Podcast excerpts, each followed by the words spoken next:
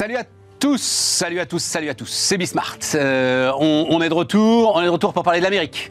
Euh, alors on va parler de l'Amérique avec euh, Jean-Pierre Petit, et puis après on va parler de l'Amérique différemment, c'est-à-dire on va parler de l'Europe à travers l'Amérique avec une interview très intéressante de celui qui a dirigé Microsoft en France pendant de nombreuses années. Il a dirigé Microsoft en Italie aussi. Il a été cadre dirigeant de Microsoft aux États-Unis. Carlos Porasanta, il écrit un bouquin justement autour de, d'une certaine manière, la puissance américaine et comment la dépasser, euh, comment essayer de, réveiller l'Europe. Voilà, il, ah, il est globalement positif. On pourra en dire un mot avec, euh, avec Jean-Pierre Petit, mais c'est vrai, mais on va en parler avec lui. Les recettes sont toujours un peu les mêmes croit en la politique industrielle européenne depuis le temps. Bref, euh, mais c'est très intéressant parce que le moteur technologique et euh, euh, la séquence, qui va peut-être se refermer quand même à un moment, ChatGPT nous l'a une fois de plus démontré, la séquence technologique, elle est toujours aux États-Unis. L'Amérique maître du monde, ben, justement, on en parle, c'est parti, c'est Bismart.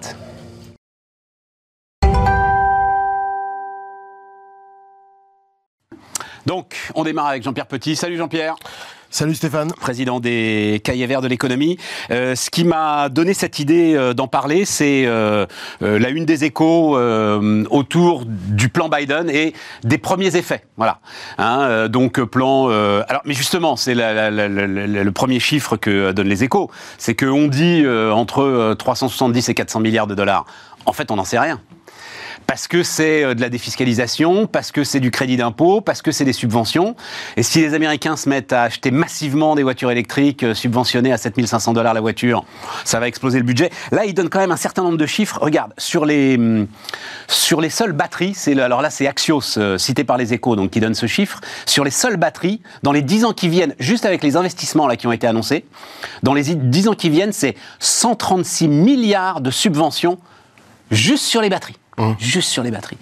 Euh, 2022, donc en fait, le plan euh, a été, il rentre en vigueur là, maintenant, euh, 1er février, mais en fait, évidemment, il a été euh, largement annoncé, largement préempté par les entreprises, les investissements sont déjà lancés, et donc le chiffre qui donne pour 2022, alors juste sur le véhicule électrique et ce qui l'entoure. Véhicule électrique, batterie, cellule de batterie. 73 milliards de dollars d'investissement. Pour vous donner une idée, euh, c'était 55 milliards sur les 10 dernières années. Là, c'est 73 milliards sur, les, sur la seule année euh, 2022. Et euh, bah, l'annonce peut-être la plus spectaculaire euh, ces derniers jours, c'est les 15 milliards de dollars de Ford qui, dans le même temps, parce que c'est ça aussi qui nous intéresse évidemment, licencie euh, plusieurs milliers de personnes euh, en Europe. Donc j'ai trouvé ça intéressant. Je sais pas si euh, ce plan t'inspire et si... euh, Enfin...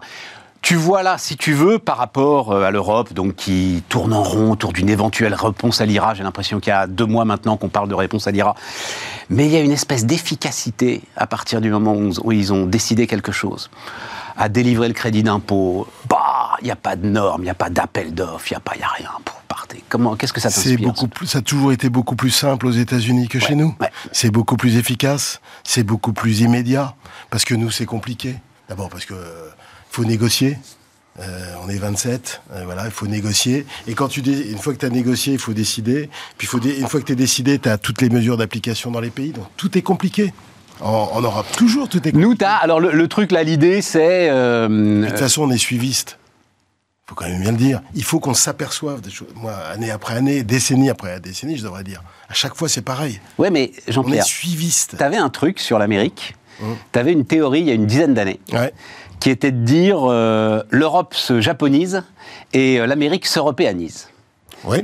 Et l'Amérique a peut-être arrêté de s'européaniser. Oui, mais enfin, il y a dix ans, c'était quand même valable. Ah, il y a- non, mais il y a 10 ans, c'était très intéressant. L'Europe continue à se japoniser d'ailleurs là-dessus. Dans l'ensemble. Là-dessus, Voilà. il n'y a pas de doute. Mais l'Amérique, tout à coup, tu as une piqûre de rappel. Oui, alors euh, attends, parce que bon, alors, les investissements, on verra, les investissements directs étrangers aussi, tout ça, c'est des décisions lourdes. Hein, quand tu vois, ça va aller plus vite que chez nous, puisque nous, c'est- tout est lent, bureaucratique et compliqué. Mais chez eux, c'est plus simple, plus rapide, etc. Mais il faut attendre euh, avant de juger l'IRA, si tu veux.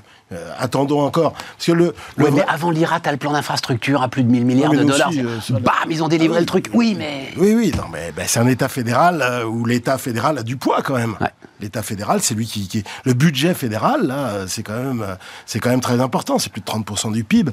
Euh, c'est énorme. Puis plus les collectivités territoriales, plus les les, les États fédérés, les comtés, les, les, les, grandes municipalités qui jouent un rôle là-dedans. Donc, euh, euh et, et, malgré la la forte polarisation politique mais alors c'est là où j'ai envie de t'entendre aussi là-dessus, parce que est-ce que c'est pas Trump qui sonne le réveil quand même?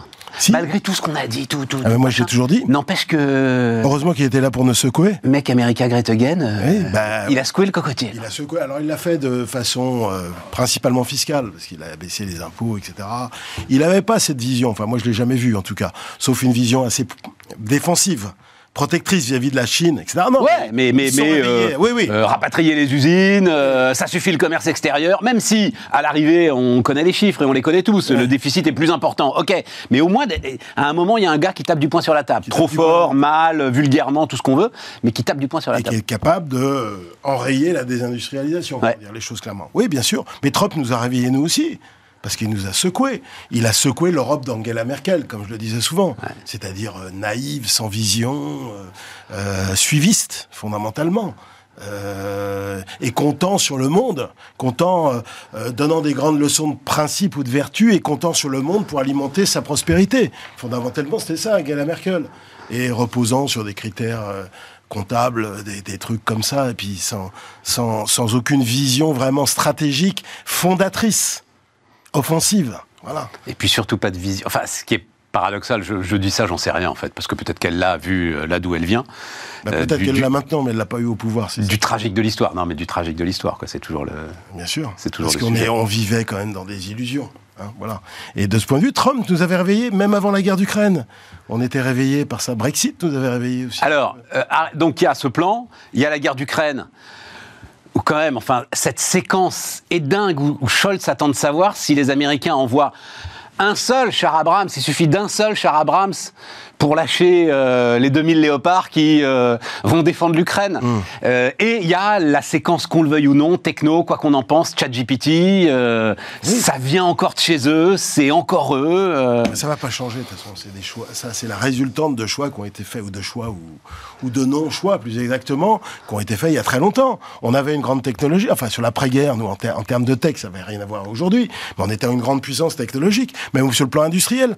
Je rappelle qu'on a créé la communauté communauté européenne du charbon et de l'acier. C'était extrêmement important. C'était en 51, bien avant la, le traité de Rome. Donc on existait avant. Euh, et puis on avait une industrie des télécoms quand même encore très importante dans les années 90. Nous, Français, même nous, là. Donc euh, on avait Alcatel, on avait France Télécom. Bah, oui, à l'époque, oui. euh, c'était quand un acteur, un acteur majeur. Voilà, donc il n'y a, y a, pas de fatalité, mais c'est la mais, mais tu, tu, ne sens pas, toi, moi j'ai l'impression d'une renaissance en fait. Voilà. J'ai l'impression d'une renaissance dans l'esprit l'esprit de, des Américains à chaque fois. C'est là où la Chine tu les enterres et bim. C'est la Chine qui a joué un grand rôle. La Chine a joué un grand rôle parce que l'émergence technologique, politique, militaire de la Chine, qui n'était pas présente avant Xi Jinping, parce que Hu Jintao, et même, si, même, même Deng Xiaoping, de toute façon, la, le poids de la Chine était beaucoup plus faible auparavant, sur le plan même économique, même sur le plan commercial, sur le plan financier, ça n'existe pas, sur le plan monétaire. Ouais, c'est ça, tu veux dire, ils ont retrouvé un ennemi contre lequel se mobiliser. Ouais, parce qu'ils ont senti que le vent tournait, surtout avec les objectifs un peu... Euh, un peu naïf euh, que j'ai trouvé là-dessus euh, Xi Jinping. Doublement du, du PIB d'ici 2035, première puissance mondiale en 2049, c'est-à-dire 100 ans après la, la naissance de la République. Ouais, ça, il n'aurait pas dû euh, euh, crier ça par la fenêtre, quoi, tu vois. Deng Xiaoping était beaucoup plus habile. Ah oui. Non, il était mauvais là-dessus. Moi, c'est ce que je reproche à Xi Jinping, c'est d'avoir de peut-être que c'est parce... Mais peut-être que les Chinois voulaient entendre ça. Non, parce que regarde, quand tu te plantes sur zéro Covid, quand tu te plantes sur certains trucs, sur le marché immobilier, etc., parce qu'il était excessif sur le marché immobilier, quand tu te plantes sur un certain nombre de trucs, tu vois bien que tu es obligé de, hein, de changer le braquet. D'ailleurs, il envoyait des, des messages glamour à l'Amérique dernièrement. Alors là, il y a l'histoire des ballons, de la traîne, je sais pas d'où ça vient cette histoire, je sais pas assez bien suivi. Moi non plus. Pour avoir une opinion euh, Moi non plus. J'ai l'impression que tout le monde est emmerdé parce qu'en fait tout le monde fait la même chose. Oui. Et que là ça s'est vu, voilà. Mais ça s'est vu à un mauvais. voilà, c'est ça. Vu un mauvais ça s'est vu à un mauvais moment, mais. Non, il envoyait plutôt des messages glamour, enfin des, des messages de, de, de, retour à une certaine forme de, de normalité. Mais c'est un petit rétro-pédalage en quelque sorte. Il s'est laissé un petit peu embarquer par un manque de modestie qui ne correspond pas du tout à l'histoire chinoise, mais l'histoire depuis Deng Xiaoping, et même l'histoire ancienne, les, les grands empereurs qui sont reconnus dans l'historiographie chinoise, c'était des empereurs très modestes. hein. Les mecs, ils se la ramenaient pas. C'était pas Louis XIV, c'est ça que je veux dire. hein. Et d'ailleurs, euh, si tu veux, dans, dans, dans la philosophie euh, chinoise, euh, confucéenne et générale, si tu veux, la, la démocratie, ils reprennent la, la, la même définition de la démocratie d'Abraham Lincoln. C'est la démocratie par le peuple et pour le peuple. Eux, ils insistent plus pour le peuple que par le peuple. Ouais. C'est-à-dire que pour être une grande démocratie, il faut avant tout servir le peuple. Ouais. Et euh, je te l'ai toujours dit, euh, leur légitimité, c'est d'avoir ex- d'avoir extrait des centaines Ouais. de millions de gens. Oui. C'était ça, et c'est toujours ça la légitimité. oui, et d'où, euh, mais ça, on, en a, on va parler de l'Amérique, mais d'où la pression particulière Absolument. quand le taux de chômage des jeunes, en Chine, hein, on parle bien de la Chine, dépasse zéro- les 20%. Même Voilà. zéro Covid pendant trois ans, si tu veux, Ouais. au bout d'un moment, Ouais. un degré d'insupportabilité, même dans un pays non démocratique, qui voilà fait ce qu'il a fait. Puis plus Mais- le logement, parce qu'il y a eu des, parce qu'on oublie, mais il y a encore des gens que, qui, qui, qui- alors, je sais pas, j'ai pas le chiffre, hein, bien évidemment, mais qui avaient acheté sur plan et qui sont, qui ont toujours pas leur logement euh, livré, parce qu'il y a tout le problème des promoteurs euh, qui sont Ouais. en grosse difficulté, etc. Ouais, ouais, ouais. Plus les problèmes éducatifs.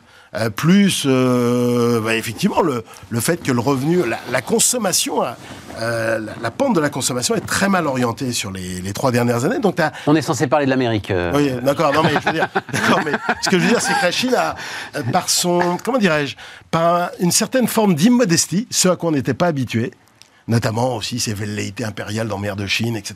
Emmerder les Philippines, le Vietnam, c'était pas le sujet, franchement. Ouais. Il faut, du moins, il fallait pas se la ramener, Ouais. en tout cas. Et par une fois, certaine forme d'immodestie, je trouve que c'est le principal Ouais, reproche que je ferais à, à Xi Jinping sur les dix dernières années. On, Alors, donc, diffusera. c'est- il a- c'est- Non, mais juste d'un mot parce qu'on le rediffusera pendant les, cette période de vacances euh, parisienne. Euh, François Langlais qui nous raconte ses 14e, 15e siècle, cet amiral chinois qui visiblement euh, découvre l'Amérique, revient et on lui brûle ses vaisseaux, quoi. Absolument. C'est- pas nous, ça c'est pas nous. On lui brûle ses vaisseaux et il n'est pas question que tu repartes et, euh, C'est la, voilà. plus- c'est la plus vieille civilisation du monde, Euh, l'Égypte. oui, mais, mais, mais, sans euh, velléité. aucun. Voilà, sans velléité impériale. Dans la, dans la période contemporaine, sur les deux derniers siècles, elle pourrait se plaindre à, Ouais. ju- à juste titre des, vellé- des velléités impériales de l'Angleterre, euh, du Japon, euh, etc. Alors l'Amérique, est-ce qu'elle, que- alors on a parlé là euh, rapidement, hein, euh, politique, techno, tout ça machin, ok, et puis on en reparlera de toute façon de techno avec euh, Carlos Porasanta, mais euh, le, l'économie. C'est, back on tracks. euh, Non, bah, la on- Fed a réussi à juguler l'inflation. euh, enfin, Alors, comment est-ce que comment est-ce que tu, tu, tu vois le truc là euh, aujourd'hui? Dans l'ensemble, le bilan de Powell, même s'il a eu de la chance, euh, est bon. Parce que tu as non seulement la désinflation qui est là, depuis le mois de juin, euh, tu as les anticipations d'inflation. Si la cognée est très fort en 2022, c'était pour casser les anticipations. On l'a expliqué dix fois, c'est vraiment important ça. Voilà. ouais. Les anticipations à un an se passaient sous les 4, tu vois. Euh, au début, enfin, au printemps 2022, tu étais quasiment à 6, quoi. Tu vois, tu avais un vrai sujet, quoi. Euh, donc euh, ça a bien baissé. Les anticipations à 10 ans restent à 3, donc euh, voilà, ça, ça va à peu près. Et puis les chiffres d'inflation sont quand même assez satisfaisants. Alors il y a un truc qui va pas sur l'inflation, c'est l'inflation des services. Euh, hors loyer, là ça baisse pas parce que ça c'est lié au marché de l'emploi en fait fondamentalement et c'est 25% de l'indice donc ça ça ça reste sur du, un bon 4 quoi tu vois et ça on sait pas trop comment ça va baisser si, si jamais le marché de l'emploi se retourne pas et manque de bol enfin manque de bol entre guillemets euh, les chiffres de l'emploi en janvier c'était le triple des attentes le double du mois précédent en termes de création d'emplois La machine marche trop fort. voilà. Alors, après, ce n'est qu'un chiffre, mais c'est long, quoi, tu vois, pour Powell. C'est long, parce que le, le marché de l'emploi se détend, mais alors c'est très long. Les salaires sont encore à 4,2. Euh, Si, si tu prends un mix, je ne vais pas rentrer dans les détails, si tu prends un, un mix sur l'ensemble des charges salariales, du coût de l'emploi, etc., tu fais ça en rythme annualisé, entre 4 et 4,5. Powell a besoin que ça descende entre 3 et 3,5 pour euh, remplir son objectif euh, d'inflation, revenir vers les deux.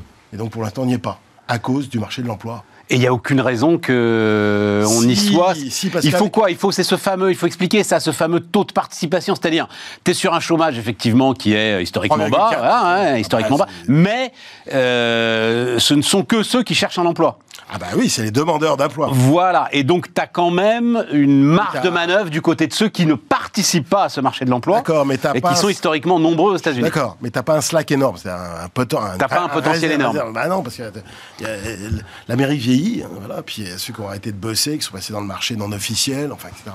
Tu retrouveras pas les taux de participation d'il y a 20 ans, etc. Donc euh, là-dessus, la capacité, si tu as régulé le marché du travail, et enfin, t'as pas un gros levier là-dessus. Non, le gros levier, c'est c'est assez terrible à dire, mais c'est la croissance, et puis euh, parce qu'en fait, les créations nettes sont très importantes parce que les, les entreprises, pour une fois, ne lourdent pas. Ouais. Alors on parle beaucoup de la tech. Non, mais 200 000, euh, C'est au 200 000 licenciements, c'est anecdotique. Pensez les, aux PME américaines. Ouais, voilà, c'est ça. qui font euh, enfin, une grande partie de l'évolution du marché de l'emploi. Elles lourdent pas, elles ne licencient pas. D'ailleurs, le, le taux de démission qui commençait à baisser, qui était un signe un peu de détente du marché de l'emploi, mais il est remonté au mois de janvier.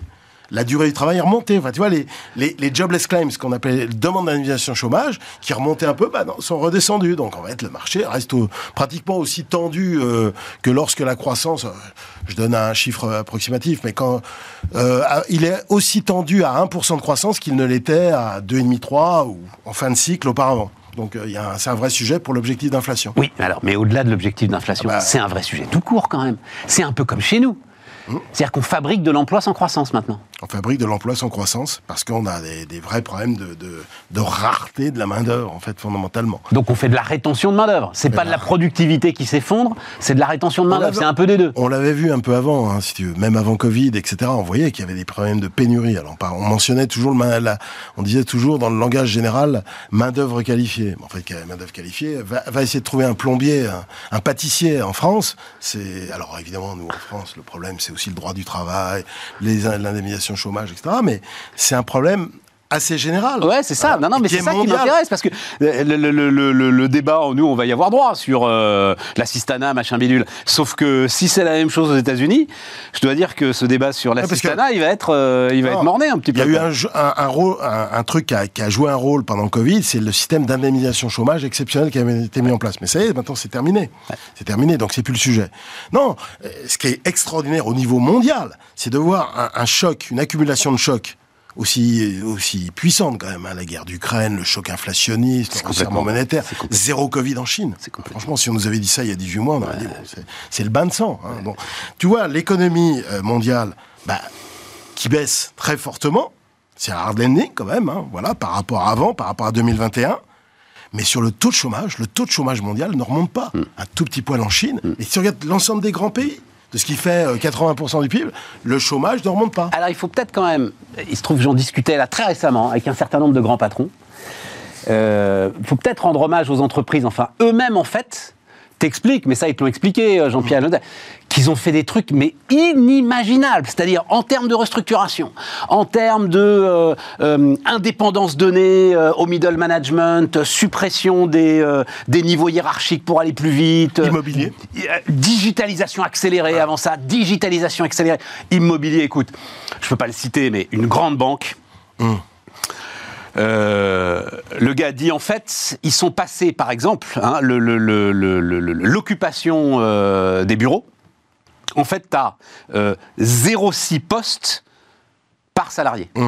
0,6 postes par salarié. Alors qu'avant, c'était un pour un. Alors qu'avant c'était un pour un et que les négos avec les syndicats, t'imaginais pas pouvoir descendre en dessous de 0,8. Non, non, bien sûr. Et ça s'est fait comme ça, 0,6 postes par salarié. Alors pour l'instant, tu le vois pas dans les chiffres macro, hein, ce truc-là. Bah tu le vois dans les résultats des boîtes quand même, tu Oui. le vois dans les profits qui dégagent. Je suis d'accord, mais Voilà. en macro pur, euh, la productivité, c'est un des trucs les plus complexes, hein, donc il faut du temps. Ouais. C'est pour ça que je dis toujours aux gens, ne vous inquiétez pas trop sur les coûts salariaux, parce que ce qui compte hein, pour le taux d'inflation, c'est le coût salariaux unitaire par unité produite. Quand tu parles du télétravail, ça concerne pas, la, pas trop l'industrie manufacturière, Non. un petit peu, sauf les fonctions tertiaires, mais sur le tertiaire, tu, euh, c'est surtout le tertiaire qui en bien a sûr. bénéficié. Mais bien sûr. Le tertiaire, si tu veux, c'est très compliqué, hein, la pro- calculer la productivité le tertiaire au niveau macro. Il faut, il faut bien distinguer les volumes, les valeurs. Enfin, c'est un des trucs les plus complexes qui soient. Donc, il faudra attendre plusieurs trimestres. C'est pour ça que je dis aux gens, euh, ne vous inquiétez pas, on va, on va probablement avoir de bonnes surprises de productivité euh, plus tard. Tu vois, les, les, les cycles de productivité dans, dans l'histoire,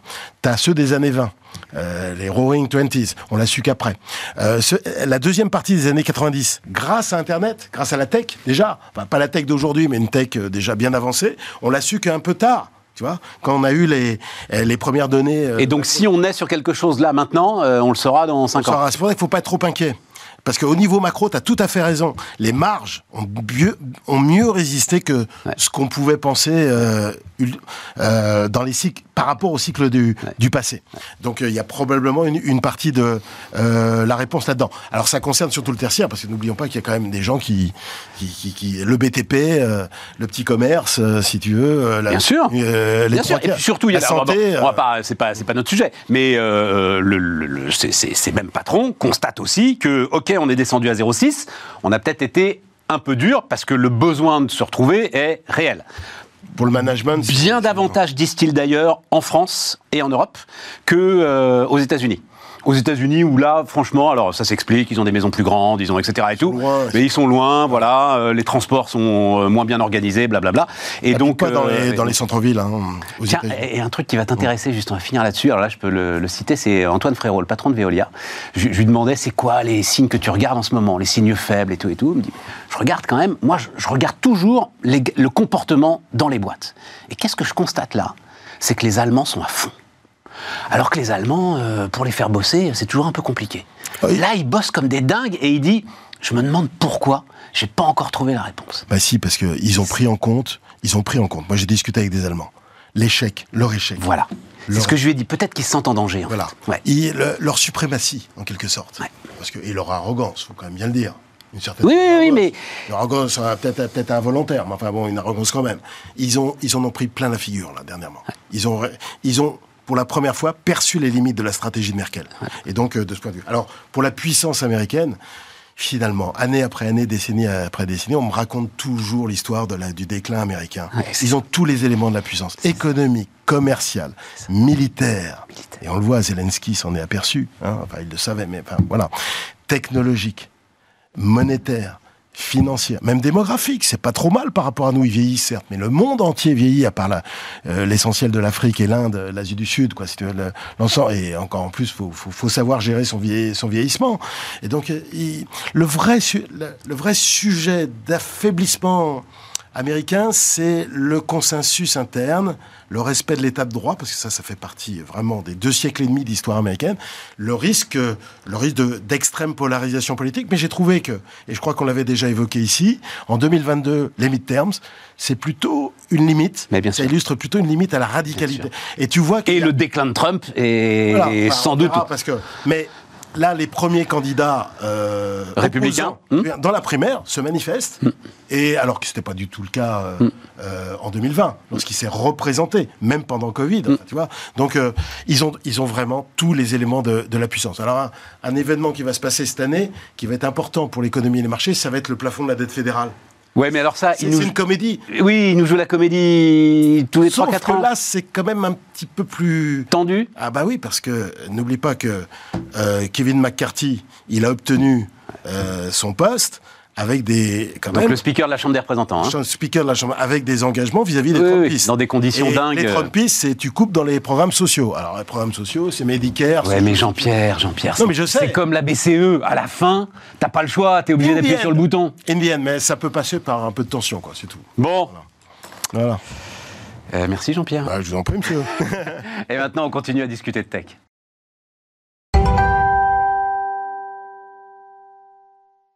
Donc, Carlo Porasanta est avec nous. Bonjour Carlo. Euh, donc, euh, ancien patron de Microsoft euh, pour la France. Pas seulement, tu as dirigé Microsoft Italie en Italie aussi. Voilà, hein, euh, tu es italien d'ailleurs. Oui.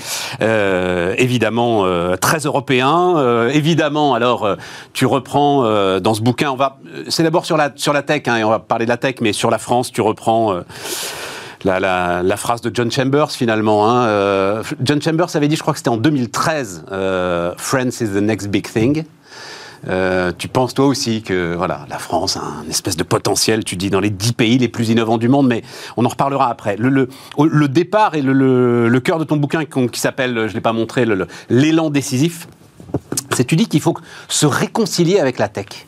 Oui. Qu'est-ce que ça veut dire se réconcilier avec la tech? Nous devons faire la paix avec la technologie. Nous devons faire la paix, exactement ça. C'est vrai en Europe du Sud.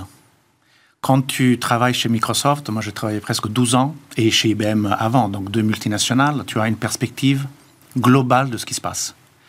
on sort un produit, il est adopté plus ou moins rapidement, avec plus ou moins d'intelligence dans les différents pays. Donc, c'est une discussion interne, quand tu es dans une multinationale, constante. Donc, on sait quels sont les pays qui ont faim d'innovation et ceux qui l'analysent avec un peu, de, un peu de critique au début. Et puis, ils pèsent, sous-pèsent, ils euh, savent pas s'y aller ou pas, ils prennent du temps. Ils attendent que les autres l'utilisent pour se rendre compte des, des atouts et aussi des désavantages. Et puis, quand enfin il décide d'y aller. Bon, déjà, avec tout ça, on a déjà passé trois ans, quatre ans. Et puis, quand, quand ils y vont, alors ça, je ne le critique pas parce que j'adore la France, je ne veux pas critiquer le pays dans lequel j'ai travaillé la moitié de ma vie, enfin, j'ai habité la moitié de ma vie. Mais en fait, qu'est-ce qu'on fait? On fait un appel d'offres. Or, dans ma vision des choses, l'appel d'offres, c'est pour acheter des choses qui sont matures et quand on n'est pas les premiers à l'acheter. D'accord? Si, je dois, ah si je dois acheter un ERP et je dois choisir entre SAP ou Oracle ou Microsoft, bon, c'est un marché très mûr, avec des fonctionnalités très complexes. Je fais un RFP et j'essaie de négocier le meilleur prix et je m'organise. Tout à fait. Mais quand c'est de l'innovation où j'ai envie de transformer mon entreprise et être le premier à le faire, et je regarde l'innovation qui existe, par exemple, on va parler de ChatGPT, je suis sûr, et de dire mais comment je peux intégrer ça dans ma réflexion de l'intelligence artificielle? Il n'y a pas, il n'y a ni le temps ni la nécessité de faire un RFP. Donc toute la partie analyse, je ne dis pas que c'est pas important d'analyser ce qu'on va faire. Donc il faut utiliser le cerveau analytique euh, français pour comprendre ce qu'on veut faire et le décider. Mais on ne peut pas se permettre d'attendre 4 ans. Et en plus, quand je dis faire la paix, c'est parce que après, quand on adopte cette technologie, on l'utilise, ben on la critique quand même. Donc, combien de temps euh, ben On critique Facebook, Microsoft, Google, Amazon, etc. Mais le problème, je ne dis pas qu'il n'y a pas de raisons pour les critiquer, mais en fait, toute cette mentalité de critique d'abord et puis je l'utilise fait que nous avons un retard de 3-4 ans dans l'innovation. Et 3-4 ans dans l'innovation, c'est construire une hégémonie dans une industrie à niveau mondial ou la perdre. Et ça, nous ne l'avons pas compris. Et c'est pour ça que je parle d'hyperscale dans le livre. Un hyperscale. On va y aller, on va y aller, on va y aller. Mais attends. Euh, feuille par feuille, l'artichaut. Oui. Euh, on va y aller sur l'hyperscale et sur. Euh, ce que tu dis notamment de, de la course sur le cloud. Mais d'abord, cette, cette méfiance, tu en parles parce que moi, j'ai en tête toujours le, secteur public. Mais toi, ce que tu as constaté, c'est que les entreprises françaises aussi, le secteur privé aussi, il reste euh, méfiant vis-à-vis de la technologie encore aujourd'hui. Alors, disons qu'avec la crise du Covid, euh, moi, j'ai eu, euh, c'était une épiphanie pour moi parce que donc au bout de 25 ans de tech, la technologie pour un CEO, donc pour un, un PDG d'entreprise, est toujours considérée, toujours aujourd'hui, un élément que j'achète pour améliorer mes opérations. D'accord? Donc un peu de productivité individuelle, un peu d'innovation, etc. Mais ce n'est pas encore considéré comme central. On va y revenir certainement dans la discussion. Tout à fait. Pendant le Covid, c'est la première fois que j'ai eu tellement de patrons d'entreprise en France qui m'écrivaient pour me dire vos services et votre support est essentiel pour la survie de mon entreprise. Donc, ça a été un changement fondamental dans la vision de combien la technologie est importante. Nous, euh, fournisseurs de tech, on le savait déjà, on, le disait déjà. Mais les entreprises se sont rendues compte pendant la crise. Pourquoi? Parce que bah, il faut faire travailler tout le monde euh, de façon différente, à la maison, euh, partout. Il faut s'assurer que les, les supply chains fonctionnent, c'est-à-dire la, chaîne de valeur. Ouais. Attends, j'ai aucun problème avec ça, Carlo, mais bah, tu te tu peux pas dire que le cœur de l'entreprise, c'est la tech, c'est pas possible. Ah si. Ah si, si. Ah non ah, La tech, elle est là pour faire émerger le cœur de l'entreprise. Alors, c'est un, sujet fondamental. Je, je, vais dire mon point de vue, c'est mon point de vue quand j'ai entendu parler depuis les années 2010, parce que moi je parle de ça depuis 2015, je me rappelle, j'étais sur, euh, sur scène, euh, j'étais en Italie à cette époque-là, et j'ai fait une grande session avec tous les clients italiens sur l'intelligence artificielle. 2015, pas 2023, 2015. Pour faire cette présentation, je suis allé étudier qu'est-ce que veut, que, veut dire révolution industrielle. Et quand aujourd'hui je vais dans des séances avec des étudiants, j'étais à l'ESCP euh, il, il, y a deux jours, et je lui fais la question, c'est quoi pour vous, euh, des étudiants de 22-23 ans, une révolution industrielle? La réponse, c'est une nouvelle technologie qui transforme euh, la façon de produire. Et en fait, c'est pas exactement ça une révolution industrielle. La définition, c'est un nouveau euh, facteur de production, donc une nouvelle technologie, mais un facteur de production qui rentre dans la façon de produire. Ça, c'est la réponse des étudiants. Mais c'est pas seulement ça. Mais c'est quand ce nouveau facteur de production devient central dans l'orchestration des autres facteurs de production. Ça, c'est super important à comprendre. Ce qui ne veut pas dire qu'il n'y a plus de place pour les femmes et les hommes. Attention. Donc, je fais l'exemple. Machine à vapeur. Avant, il y avait des femmes et des hommes, et des mains et des bras. On est d'accord. Machine à vapeur. On met une machine au milieu qui fait des tâches lourdes, et les femmes et les hommes sont autour de la machine. Et pendant 150 ans, on a travaillé comme ça. Arrive l'électricité. J'enlève la vapeur, je mets un câble électrique.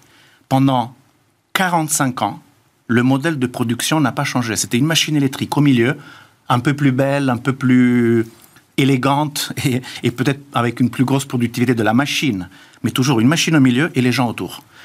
1915, Ford et Taylor disent l'électricité est tellement facile à distribuer que je peux changer l'usine et faire la ligne de production.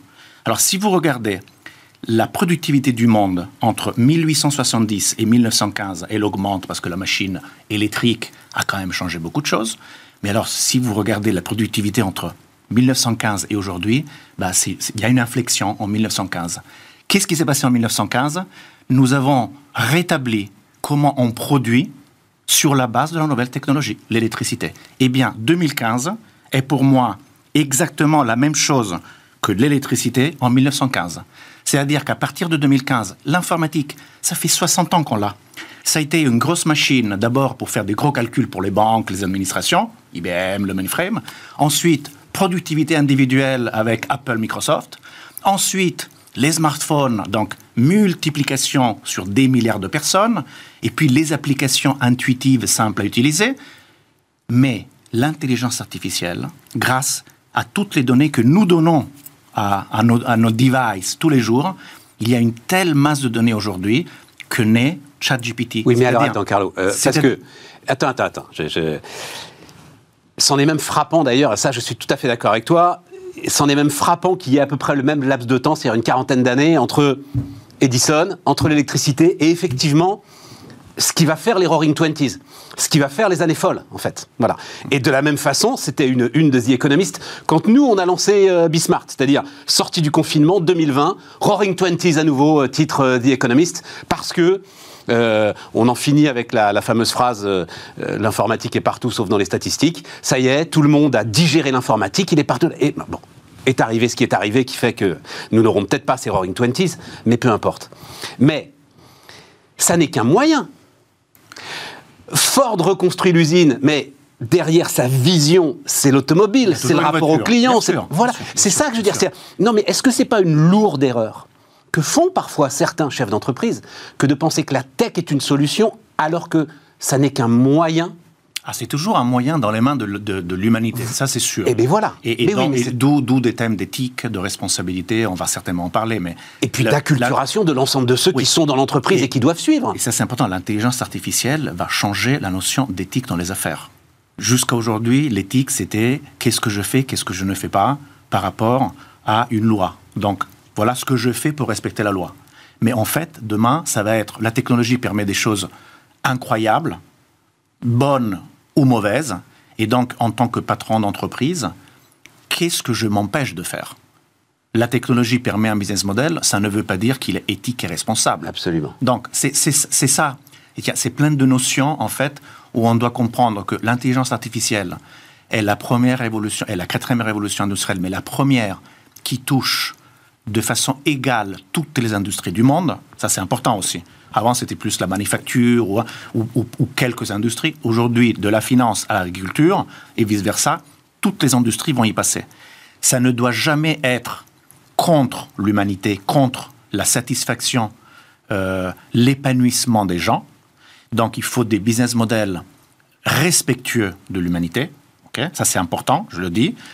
Mais ensuite, il y a aussi une question d'innovation et de vitesse. C'est-à-dire que quand tu es une entreprise établie depuis 100 ans, 150 ans, et les entreprises européennes, c'est pour ça que je parle surtout à l'Europe, sont des entreprises avec un, temps de vie relativement long, il ne faut pas s'endormir en disant j'ai toujours fait comme ça, donc j'ajoute un peu de tech et puis ça va aller. Non, en fait, il faut reconcevoir avec beaucoup d'humilité en regardant avec les lunettes des données et des algorithmes. Alors, c'est là où tu donnes un exemple qui m'a sidéré. Tu parles du cloud et tu mhm. parles de euh, la, la course entre Amazon et Microsoft.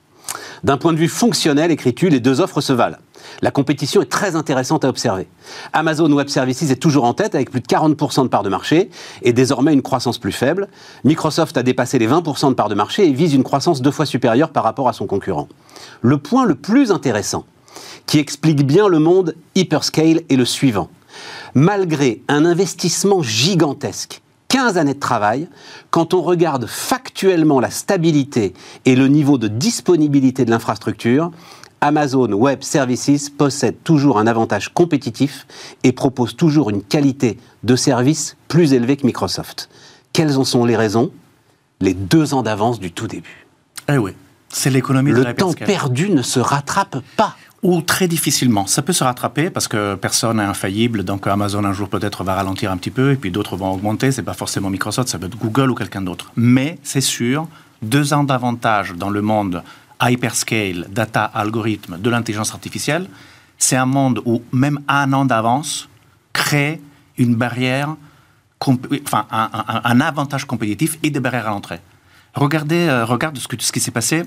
TikTok.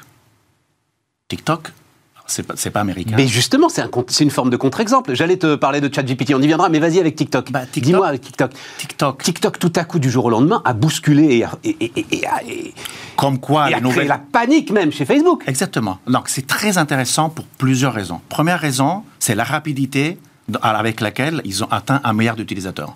L'entreprise qui l'a fait le plus vite au monde depuis toujours, en dépassant tous les autres. Ensuite, parce que c'est pas américain, et c'est chinois. D'ailleurs, très intéressant d'observer que maintenant le gouvernement américain est en train de dire TikTok est une menace géopolitique. Donc moi, quand je, quand je regarde ça, et alors j'ai travaillé avec responsabilité et enthousiasme dans des entreprises américaines, mais je me rends compte aussi de la force géopolitique que ces entreprises ont amenée aux États-Unis.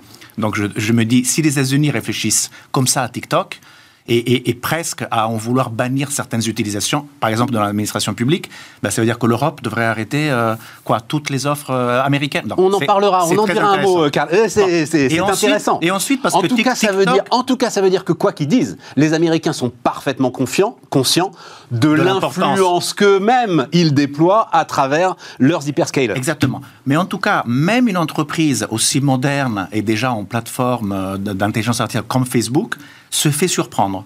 Donc, démonstration pour moi que quand tu as une bonne idée et que tu cumules des données, enfin un service au client et des données très rapidement, bah, en fait, si tu veux copier, etc., bah, tu as toujours un, peu de retard. Je ah oui, d'accord. C'est-à-dire, à copier, tu ne rattrapes jamais. En revanche, en prenant un chemin de traverse, Là, tu peux tout bouleverser. Revenons peut-être pour expliquer un petit peu l'exemple Microsoft euh, et AWS. Je vais expliquer pourquoi ces deux années d'avance ont, créé cette, cette Vas-y, vas-y, vas-y.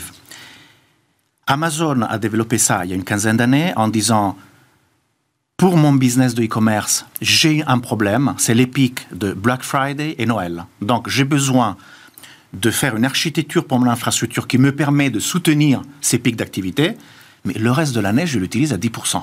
Et donc ils disent, si moi j'ai ce problème, toutes les entreprises ont le même problème. Et si j'arrive donc à résoudre ce problème pour moi, peut-être que je peux le, le résoudre pour le monde, qui est fascinant comme ambition eh bien, ils l'ont fait. D'accord? Et donc, ils construisent, ils, inventent le modèle du cloud. Donc, une infrastructure gigantesque, multitaine, c'est-à-dire que je peux offrir à plusieurs personnes, de façon quand même personnalisée, mais comme les pics de tout le monde ne sont pas les mêmes, ben, du coup, euh, je mutualise un peu les risques, la technologie, etc. Super. Alors, qu'est-ce qui s'est passé? C'est qu'à force de vendre les deux premières années cette infrastructure, ils ont cumulé bah, de la charge, donc des clients, donc ce qu'on appelle du compute, donc des ordinateurs, et du storage, donc de la mémorisation de données. Et quand tu as deux années d'avance, en fait, qu'est-ce qui se passe? Il se passe que tu as des gros volumes. Et quand tu as des gros volumes, tu as des problèmes. Parce que le serveur numéro 23 ne veut pas parler avec le serveur numéro 26. Je fais un exemple euh, basique. Et donc, bah, les ingénieurs doivent résoudre ce problème. Mais ils, ils vont le résoudre, du coup, deux ans avant celui qui le fait après. Donc, je ne te fais pas toute la liste. Non, mais on voit bien. plus tu montes à l'échelle, plus tu as des problèmes, plus tu les résous. Et en plus, plus tu as du volume, plus tu as de données. Quand tu as beaucoup de données et que tu as l'intelligence artificielle, c'est ça qu'il faut comprendre. L'intelligence artificielle, c'est de l'intelligence numérique que tu as grâce au volume de données. Donc, quand tu as un avantage de volume, ton intelligence, l'intelligence que tu vas créer, elle est plus forte parce que tu as une base plus large. Quand tu as une intelligence plus forte, ça veut dire que tu peux continuer de façon perpétuelle à améliorer ton on Comprend, on comprend, on comprend. Donc un avantage. Dans un cercle vertueux qui euh, jamais ne s'arrête. mais, que dis... mais mon point, c'est qu'il faut le faire pour toutes les industries maintenant. C'est-à-dire, on va y venir, mais ce paradigme, il ne faut pas se dire ah ben tiens bah du coup maintenant euh, Amazon, Microsoft, Google ils l'ont et puis nous bah on, est foutu. On, est foutu. Ben c'est pas vrai parce qu'ils ont quoi? Ils ont les données d'une infrastructure horizontale qui est aujourd'hui devenue euh, le compute et le storage de tout le monde. Carlo, si sur le cloud on est foutu. Nous Européens on est foutu. Si tu me dis que Microsoft peut pas rattraper AWS, c'est pas nous euh, qui allons démarrer avec sur l'offre cloud horizontale d'infrastructure. Oui, oui. c'est trop tard. Voilà. Mais il va y avoir des dizaines de nouvelles innovations, même dans les infrastructures horizontales, le quantum computing ou autre chose. La France est bien positionnée là-dessus. Mais surtout, attention, ça c'est aussi, j'espère, un élément fondamental de mon livre. Pourquoi je parle de l'élan décisif et en Europe? La tech ne représente que 4% du PIB du monde. Donc tout ce qu'on vient de dire, c'est fantastique, ça a une grosse opportunité de transformer tout le reste, mais aujourd'hui, c'est 4% du PIB. L'énorme opportunité des 10, 20, 30 prochaines années, c'est la digitalisation de 96% du PIB du monde. Et sur ce monde-là, qui a les données? Qui a les données de ce monde? Qui a les données de l'énergie? Qui a les données de l'énergie? Qui a les données les producteurs, ceux, qui, ceux qui produisent. Donc, plein d'entreprises européennes ont les données de 96% du, du PIB du monde. Ce qui veut dire qu'en potentiel, nous avons un avantage compétitif dans nos mains que nous devons utiliser. Sauf que tout ça est déversé, toutes les grandes entreprises ont leur data lake, dans lequel elles sont noyées, Carlo. Elles sont toutes noyées aujourd'hui. Donc, encore une fois, c'est de la technologie américaine et ChatGPT est quand même une claque et on va, on va en parler. C'est de la technologie américaine qui viendra nous extraire et nous classer ces datas. Et, eh nous... Ben, ça dépend des choix technologiques que nous faisons. Mais donc, ça veut dire, il y a des très belles startups françaises qu'on peut utiliser pour gérer. Euh, on a sans arrêt des très belles startups. Bah, Après, le problème, c'est l'échelle. Mais ça veut dire, là-dessus, tu es catégorique, parce que j'entends encore, voilà, il nous faut un cloud souverain, il nous faut un cloud souverain. Non, arrêtez, arrêtez de dépenser du pognon là-dessus, c'est perdu. Pour moi, c'est complètement inutile. Voilà. Et partez sur le quantique, c'est ça le sujet. Ouais, c'est ça. Quantique et chaîne de valeur industrielle verticale. C'est ça qu'il faut faire. Tu dis, cette quatrième révolution industrielle, les barrières à l'entrée sont plus cognitives que financières. Oui. C'est pas une question de pognon. Non. ChatGPT, c'est pas une question de pognon, par exemple. Je sais pas, on lit partout que c'est à peine 100 millions de dollars d'investissement. Euh. Au début, au début, c'était, bah, c'était une start-up. Hein. Voilà. C'est une start-up. Alors, aux États-Unis, ils ont cette, euh, cette euh, comment dire, les marchés euh, financiers et, si tu veux, la, facilité de trouver un million, puis 100 millions, puis un milliard pour investir dans une boîte, c'est vrai que c'est encore un peu plus facile qu'ici. Ça, c'est vrai. Mais quand je regarde, enfin, soyons fiers quand même de ce que nous faisons. Alors, vas-y. Alors, on en a besoin. Venons à la France. On en a besoin. Venons à la France. la France, cette semaine. Elle travaille, tiens, juste parce que je suis pas là, euh, l'ensemble de ces plans de relance, par exemple, fonctionne avec des appels d'offres. Hein ce avec quoi tu as commencé m'a beaucoup intéressé. Est-ce que aujourd'hui, France 2030, mon cher Bruno Bonnel, la moitié, il y a encore des appels d'offres quand même. Hein, je ne veux pas non plus éradiquer les appels d'offres parce que je pense qu'il y a quand même une utilité. Tu devrais dire éradiquons les appels d'offres. Tu nous as très bien expliqué sur certains sujets. Moi, je pense que d'un point de vue public, il faut faire, il faut repenser politique industrielle. Si tu veux, on en discute parce qu'on oublie toujours que c'est comme c'est comme si maintenant tout est dans le privé et puis les gouvernements ils ont rien à faire là-dedans. Silicon Valley et Israël ont démontré tous les, dans ces deux cas de figure, il est démontré, démontrable que c'est une dépense d'un État qui a créé un contexte favorable à l'innovation. On peut y revenir si tu veux. D'un point de vue des entreprises, moi je dis, si on veut faire une innovation disruptive et qui va transformer l'industrie dans laquelle tu es, l'appel d'offres ne sert à rien. En fait, il faut choisir des partenaires et des technologies et il faut courir comme des fous pour le faire. Bon, je t'ai coupé la parole quand tu allais dire du bien de la France. Qu'est-ce que tu ah, voulais dire nous avons un patrimoine de nouvelles start-up, de nouvelles. Je ne veux même pas en parler de, de, start-up. Le nom, le nom start-up, ça fait toujours penser que c'est euh, euh, un peu artisanal, un peu au début. Nous avons des entreprises technologiques en France qui sont phénoménales. Nous en avons maintenant plus de 25, je crois, qui ont une valorisation de plus de 1 milliard. Et en 2022, nous avons dépassé l'Allemagne en tant qu'investissement dans les nouvelles entreprises de la tech. Nous sommes le deuxième pays après UK. Et en fait, je, me souviens très bien de quand la patronne du Corp Dev, donc des investissements et M&A de Microsoft était venue euh, en France. Et après les visites qu'on lui a organisées, elle a dit c'est l'endroit le plus riche et le plus fertile que j'ai vu. Et quand on me dit Silicon Valley, c'est incroyable, je n'ai pas vu l'intelligence que j'ai vue ici. Et nous, toujours à se dire qu'on ne peut pas y arriver. Quoi. Carlo, non, mais infini respect, j'entends ça depuis 15 ans. J'entends ça depuis 15 ans. Alors oui, j'ai vu Blablacar, j'ai vu Doctolib. On n'en a jamais eu de aussi bonne et aussi prête pour faire des choses fondamentales. On parlait tout à l'heure, je vais vous citer quelques noms. DataIQ. Tu connais DataIQ Ouais. Vas-y, vas-y, explique. Moi, je connais, mais. Euh, bah, en fait, si tu veux gérer des projets d'innovation basés sur l'intelligence artificielle, et justement, tu as plein de données de partout, et tu dis, euh, ben, j'ai fait ça avec une technologie, ça avec une autre, etc. Où est mon patrimoine Comment je l'organise Comment je fais des services intelligents avec de l'intelligence numérique Et comment j'en fais mon patrimoine d'entreprise C'est ce que fait DataIQ. Hmm. C'est une entreprise inventée en France quand hmm. même. Très bien. Qui part très vite se développer aux États-Unis. Ils ont mis Snowflake part très vite se développer aux États-Unis. Mais c'est toujours une entreprise. Le scale se fait là-bas. Mais c'est pas grave. Mais ça c'est une question de où, est l'argent, où est. Mais la tête et le cœur est en France. C'est des Français qui ont fait ça. Soyons fiers de ce que nous faisons. DataIQ c'est une boîte française. C'est une magnifique boîte française. Alors. Si j'étais un client, je dirais, OK, ben j'ai une technologie, j'ai des technologies existantes, quelle est ma stratégie pour les dix prochaines années pour en faire mon pilier central de mon nouveau mode de fonctionnement? Et je prendrai très probablement une boîte européenne, voire française, pour faire ça. C'est ma recommandation. Et ce qui, ce qui veut dire que tu peux toujours utiliser du Microsoft, du Google, du Snowflake ou ce que tu veux, mais le cœur, tu le gardes un tout petit peu plus proche de ton cœur. Et avec ça, après, foncer sur des projets qui vont transformer l'industrie. Et d'ailleurs, petit, dernier point là-dessus, parce que j'y crois d'une façon fondamentale,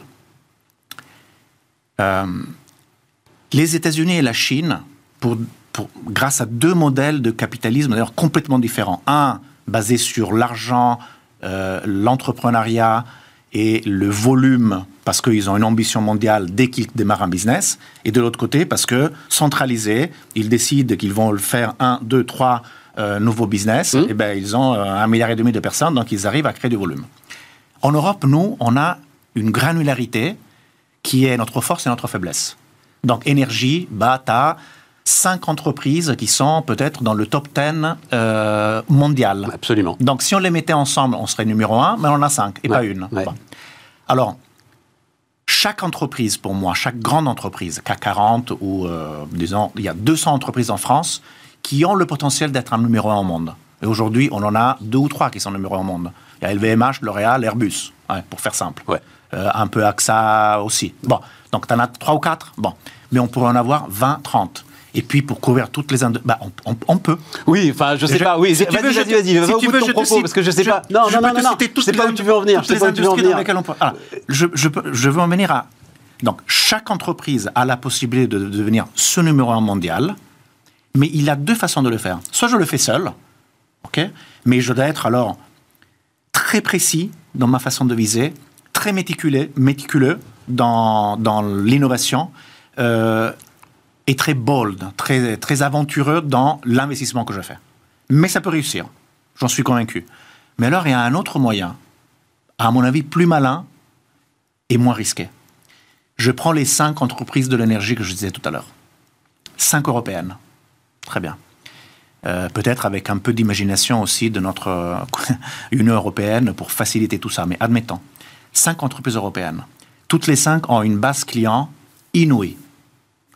Des données à non plus finir. Et, euh, et d'ailleurs, elles sont un peu en concurrence, mais pas tant que ça en fait, parce qu'elles sont toutes quand même très établies. Alors, pour ce qui concerne l'innovation technologique. Tu veux qu'elle les partage, l'ensemble de ces données? Eh oui. Mais qu'est-ce que tu fais de la concurrence, Carlo? Qu'est-ce que tu fais de... Bah, ce dont euh, je voulais qu'on parle aussi, c'est-à-dire... Qu'est-ce qui empêche de créer une nouvelle boîte qui s'appelle euh, Énergie XXX et qui est une euh, joint venture de cinq entreprises qui mettent des données et des savoir-faire ensemble avec des lois de partage de l'IP, c'est-à-dire de la propriété intellectuelle. C'est tout à fait faisable. Et c'est leur droit. Et en fait, aujourd'hui, avec ce qu'on appelle confidential computing, tu peux même avoir un pot de données où en fait tu as les cinq entreprises viennent mettre leurs données. Donc c'est comme si c'est cinq pots de données dans un gros pot. Et en fait, l'intelligence numérique se fait avec cinq fois plus de volume. Donc elle est cinq fois plus intelligente que si je la faisais seulement avec une entreprise. Mais par contre, aucun des cinq pots peut regarder qu'est-ce qu'il y a dans l'autre pot. Donc tu gardes la confidentialité des données. Et, et, avec ça, avec ça, avec ce volume qui du coup serait un volume numéro un, ben, tu as un avantage compétitif. Et chacun ressort avec son pot de données et une intelligence qui est cinq fois plus forte que s'il l'avait fait tout seul, et tu peux la réappliquer sur tes données. C'est phénoménal ce système. C'est phénoménal. Et tu penses que là, tu as euh, de quoi euh, provoquer une rupture? Et là, il y a de quoi créer des hégémonies. Qui redonnent de la compétitivité à notre vieux continent européen on réinvente une industrie. Mais, je ne veux pas créer des hégémonies. Moi, l'Amérique, parce que le, attends, attends, attends, parce qu'il faut finir avec ça quand même. C'est la surpuissance. Tu dis toi-même d'ailleurs à un moment, c'est un sujet absolument passionnant. On n'a plus le temps d'en parler, mais que, que euh, certains de ces géants aujourd'hui digitaux peuvent parler d'égal à égal avec les États. Hein. Euh, on voit bien Elon Musk, Starlink en Ukraine, etc. On a vu ça. Bon, ok. Sauf que quand même, à un moment, si l'État décide euh, stop. Mais justement, l'Amérique se réveille là en disant mon Dieu, on a laissé croître et se concentrer sans doute beaucoup trop l'ensemble de ces géants. Il faut aujourd'hui commencer à les casser. Ça commence peut-être là avec euh, Google dans l'aspect de la publicité. Tu en doutes, mais n'empêche qu'aujourd'hui, il y a un problème de concurrence aux États-Unis. Ah oui. Et donc, il sans doute s'inspirer de beaucoup de choses de ce qu'ils font, mais peut-être pas de ça. Pour moi, c'est pas tant une. C'est peut-être un peu, oui, un problème de concurrence. J'en parle aussi d'ailleurs. Il Bien sûr, il, il, y a besoin d'une régulation plus pointue. Euh, la loi, par la nature même de ce que c'est qu'une loi, suit toujours le problème. D'abord un problème, on le comprend, on l'analyse, on met des gens intelligents pour le résoudre et on fait une règle pour le résoudre. Ça prend 10 ans, en moyenne, 5 ans, 10 ans, 15 ans. Regarde ce qui s'est passé avec, ce qui se passe aujourd'hui avec Facebook, Twitter. Tout le monde critique Facebook en disant ils font des choses qu'ils ne devraient pas faire. Euh, les fake news, euh, les algorithmes qui tiennent euh, des, enfants plus longtemps sur une application. Bon. Est-ce qu'il y a quelqu'un qui a fait une loi qui dit qu'ils n'ont pas le droit de le faire? Donc en fait, Facebook. Non, je ne pense pas à ça. Je pense. Attends, attends, reviens. Non, non, je vais te donner un exemple précis. Là, aujourd'hui, Microsoft est en train, globalement, d'essayer de prendre le contrôle de ChatGPT. Voilà. Ils ont mis euh, une dizaine de milliards dans l'histoire. Ils essayent. Ils l'ont carrément. bah, enfin, je sais, parce qu'il y a Peter Thiel en face. Le gars, euh, voilà. enfin, bref, peu importe. C'est le plus grand mais, Oui, voilà. Mais, mais, mais, tu te rends bien compte que là, tu, tu, renforces encore ceux qui sont déjà super forts. C'est là où tu commences à avoir un vrai problème. C'est pour ça que je dis, oui, il, nous pouvons et nous devons réfléchir à un cadre juridique qui n'est pas qui n'arrive pas 15 ans après. 15 ans après GPT, le monde est déjà complètement, a complètement basculé on dans le monde. déjà sur autre chose. Donc, il faut qu'on comprenne beaucoup plus vite les business models et il faut qu'on cadre ce que les entreprises peuvent ou ne peuvent pas faire, établir un nouveau cadre de la concurrence dans le monde du numérique. Ce n'est, mon propos était de dire, ce n'est toujours pas le cas. Parce qu'on ne peut pas faire une petite loi une fois de temps en temps et, puis critiquer sans arrêt, et puis euh, avoir des, entreprises qui disent mais moi je respecte les règles. Vois, regarde Facebook, Twitter et d'autres. Bon, mais une fois que je dis ça, n'empêche que pourquoi ne pas avoir des hégémonies? C'est pas pour avoir forcément le numéro un et écraser les autres, c'est juste pour avoir un volume d'affaires et un impact sur le monde positif. C'est pas forcément négatif d'avoir un numéro un au monde. C'est positif. Tu amènes des produits, des services et pourquoi pas amener des valeurs européennes. C'est-à-dire que moi, je crois beaucoup au fait que nous avons, d'un point de vue philosophique et valorial, des piliers, des piliers en Europe sur le respect des gens, sur le respect, sur l'équilibre social. Je ne dis pas qu'on est toujours parfait, hein, parce qu'on peut encore améliorer plein de choses sur l'inclusion, l'égalité, etc. Mais quand même, on a des valeurs. Donc pourquoi ne pas être fier de dire, bah, l'énergie, on veut être numéro un Pourquoi pas En agriculture, comment on fait l'agriculture de demain? Moi, j'aimerais bien que l'Europe soit numéro un et qu'on puisse exporter des produits. tu sais que l'agriculture de précision, qui, est, qui sont des technologies faites par, d'ailleurs, des Européens et des Américains, les plus grands utilisateurs, c'est pas les Européens, c'est les, les territoires qui ont beaucoup de chaleur, euh, pas beaucoup d'eau, et donc... Bon, Carlo, il faut conclure. Allons-y. Et il faut conclure. Non, non, mais c'est là que tu le fais. C'est-à-dire, toi, tu es vraiment persuadé, après, comme tu le dis, cette vision globale que tu as eue pendant euh, des dizaines d'années, vraiment persuadé que notre vieux continent a une carte à jouer, a une carte à jouer sur la tech, que c'est la seule carte qu'il doit jouer, et que c'est dans les dix ans, tu dis, euh, je crois que c'est les, les, voilà, c'est les dix prochaines années. C'est les dix prochaines années, parce que TikTok arrive à être un numéro un mondial sur son segment en, en deux ans, en deux, trois ans. Ça veut dire que toute entreprise qui vise bien et qui vise fort, en, moins de 5 ans, peut avoir une position importante sur euh, l'échiquier euh, compétitif du monde. Et moi, je tiens à que l'Europe fasse la paix avec la technologie, investisse plus et plus rapidement, que l'Union européenne puisse développer des programmes communautaires mais de rapide. Rapide. rapide. Parce que je le répète, Silicon Valley, années 50, c'est une dépense du ministère de la Défense qui a fait qu'il y avait beaucoup d'argent il y avait deux universités avec des talents et les boîtes de tech se sont mis à San Francisco. Pour ça, c'est pas la tech qui a commencé à San Francisco, c'est l'État qui a investi. Donc, essayons de construire le contexte pour l'épanouissement euh, économique de l'Europe, de notre Europe. Merci Carlo. Merci. Carlo Pourasanta, donc ça s'appelle l'élan décisif sur Bismart.